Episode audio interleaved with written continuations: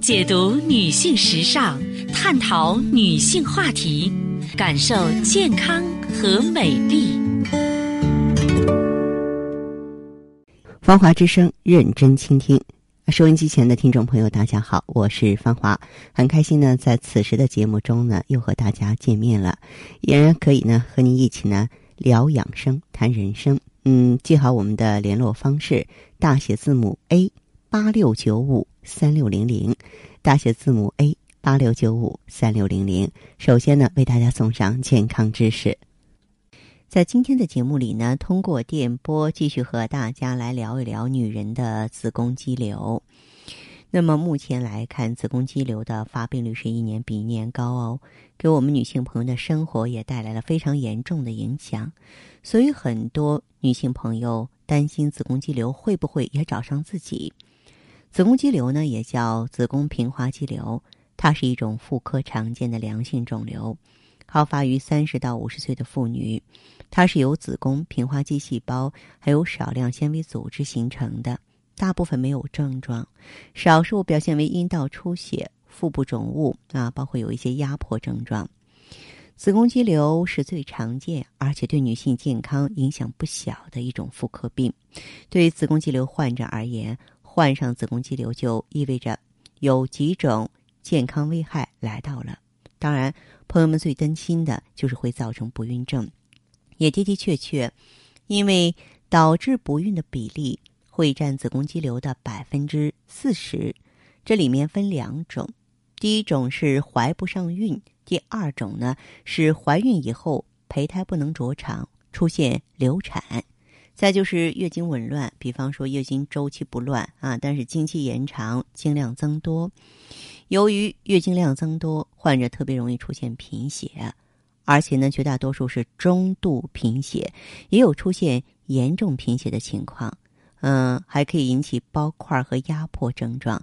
子宫肌瘤生长到一定程度之后，就会出现压迫症状了。有人呢还会出现肚子疼。子宫内的子宫肌瘤，假如说出现变性了，就会造成腹痛。还有呢，带蒂的子宫肌瘤出现扭转了，也会出现腹痛的症状。那么，如果说是子宫肌瘤不大也不多，还会表现为月经结束之后啊白带增多。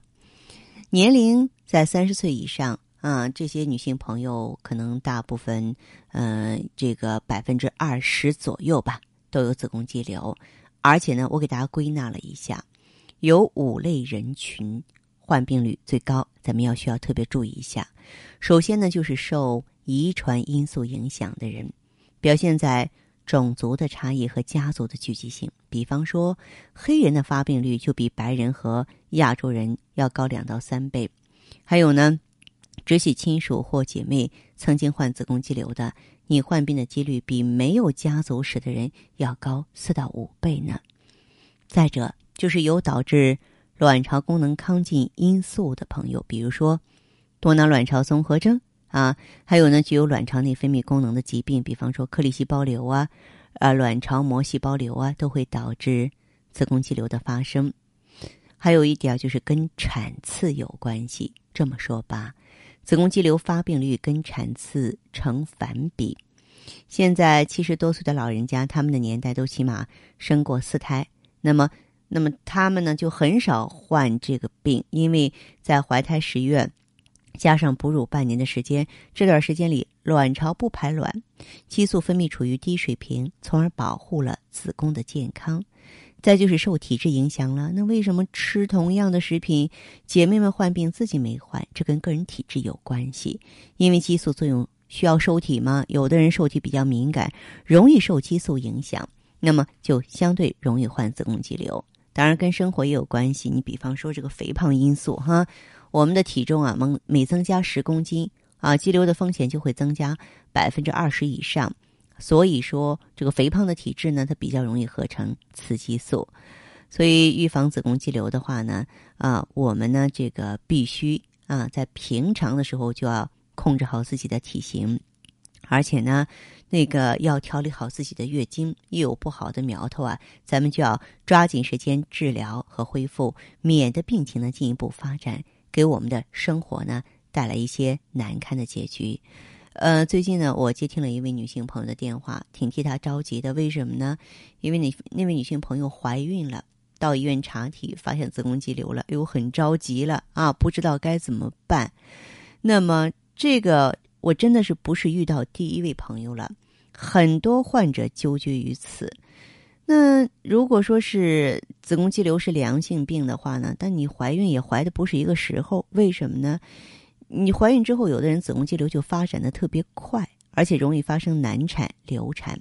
因此呢，在怀孕之后发现子宫肌瘤啊，一定要认真对待，否则轻则失去这个孩子，重则危及自身生命。那么怀孕之后发现子宫肌瘤应该怎么办呢？因为在绝大部分情况下呢，这个医生不会建议在生产的时候啊一并处理子宫肌瘤，这是因为在怀孕期间，子宫它是一个血量非常丰富的器官，特别是越到怀孕后期，血流量越丰富。如果在生产的时候这个进行子宫肌瘤切除术，就会增加很多无谓的出血，而且在止血方面也会增加困难。那么在怀孕之后发现子宫肌瘤呢？也必须采取一些措施。首先，我们得避免难产。为了避免难产的发生，入院待产是必须的。同时呢，分娩开始呢，通过这个 B 超检查啊，腹部触诊手段检测有没有难产的可能性啊。有的时候呢，可以选择剖腹产呀。再就是呢，需要住院治疗。那么怀孕之后发现子宫肌瘤，你不住院还行啊啊，因为在妊娠期间呢。大部分合并子宫肌瘤者呢，在大夫的帮助下可以顺利的生下孩子，但是碰到几种情况，你比方说红色变性了，啊，地扭转了，剧烈的腹痛、呕吐啊，或者是呢多发性肌瘤，你还需要生孩子，那么你这个过程就必须在医院里度过，全程监护。也许你会多花钱，也许你会多受罪，但没有办法。对吧？这是你平常不注意付出的高昂的代价。再就是呢，要慎重对待手术治疗。一般来说呢，手术治疗它会刺激子宫收缩，带来流产或是早产发生的可能。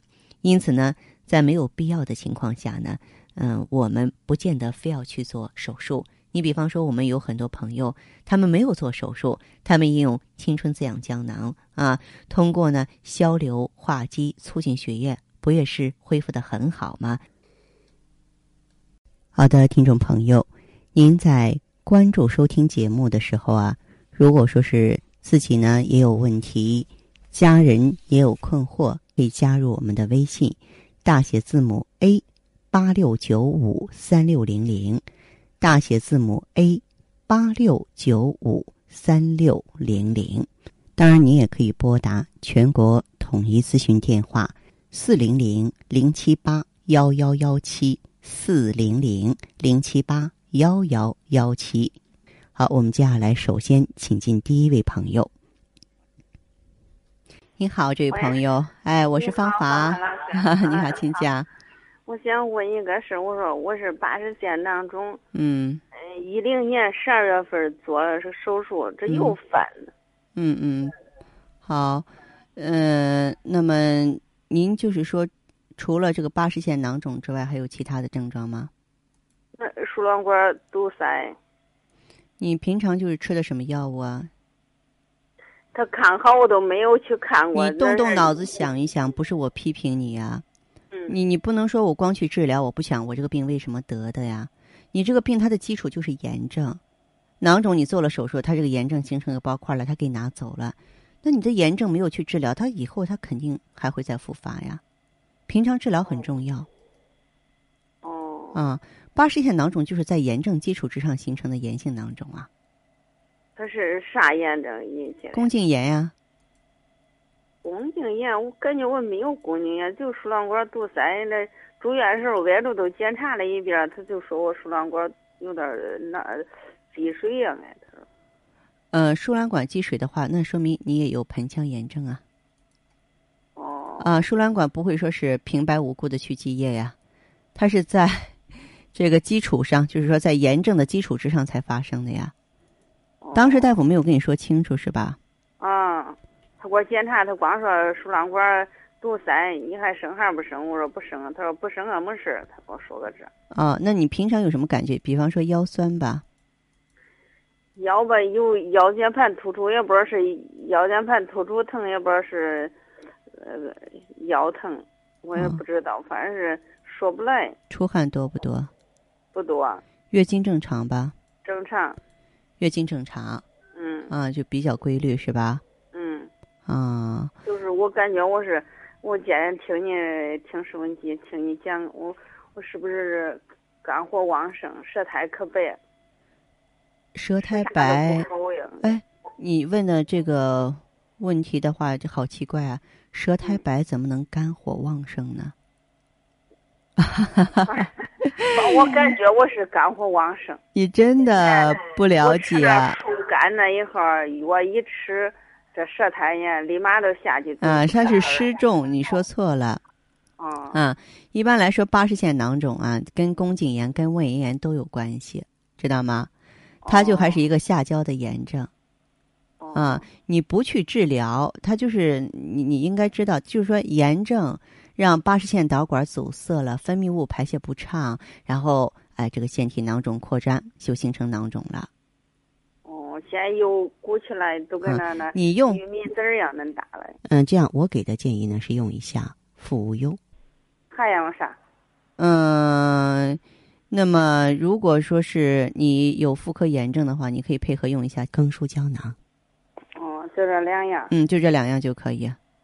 而且呢，你外阴局部要保持清洁卫生，不要穿化纤内裤，经常换洗内裤，避免阴道分泌物啊、尿液啊、粪便的污染。哦。嗯，对。好吧，你得治疗，就包括你做了手术，你也该治疗。我觉得这个呢，责任可能不在你，但问题你是当事人，责任在那个大夫，他应该给你说清楚。嗯。嗯。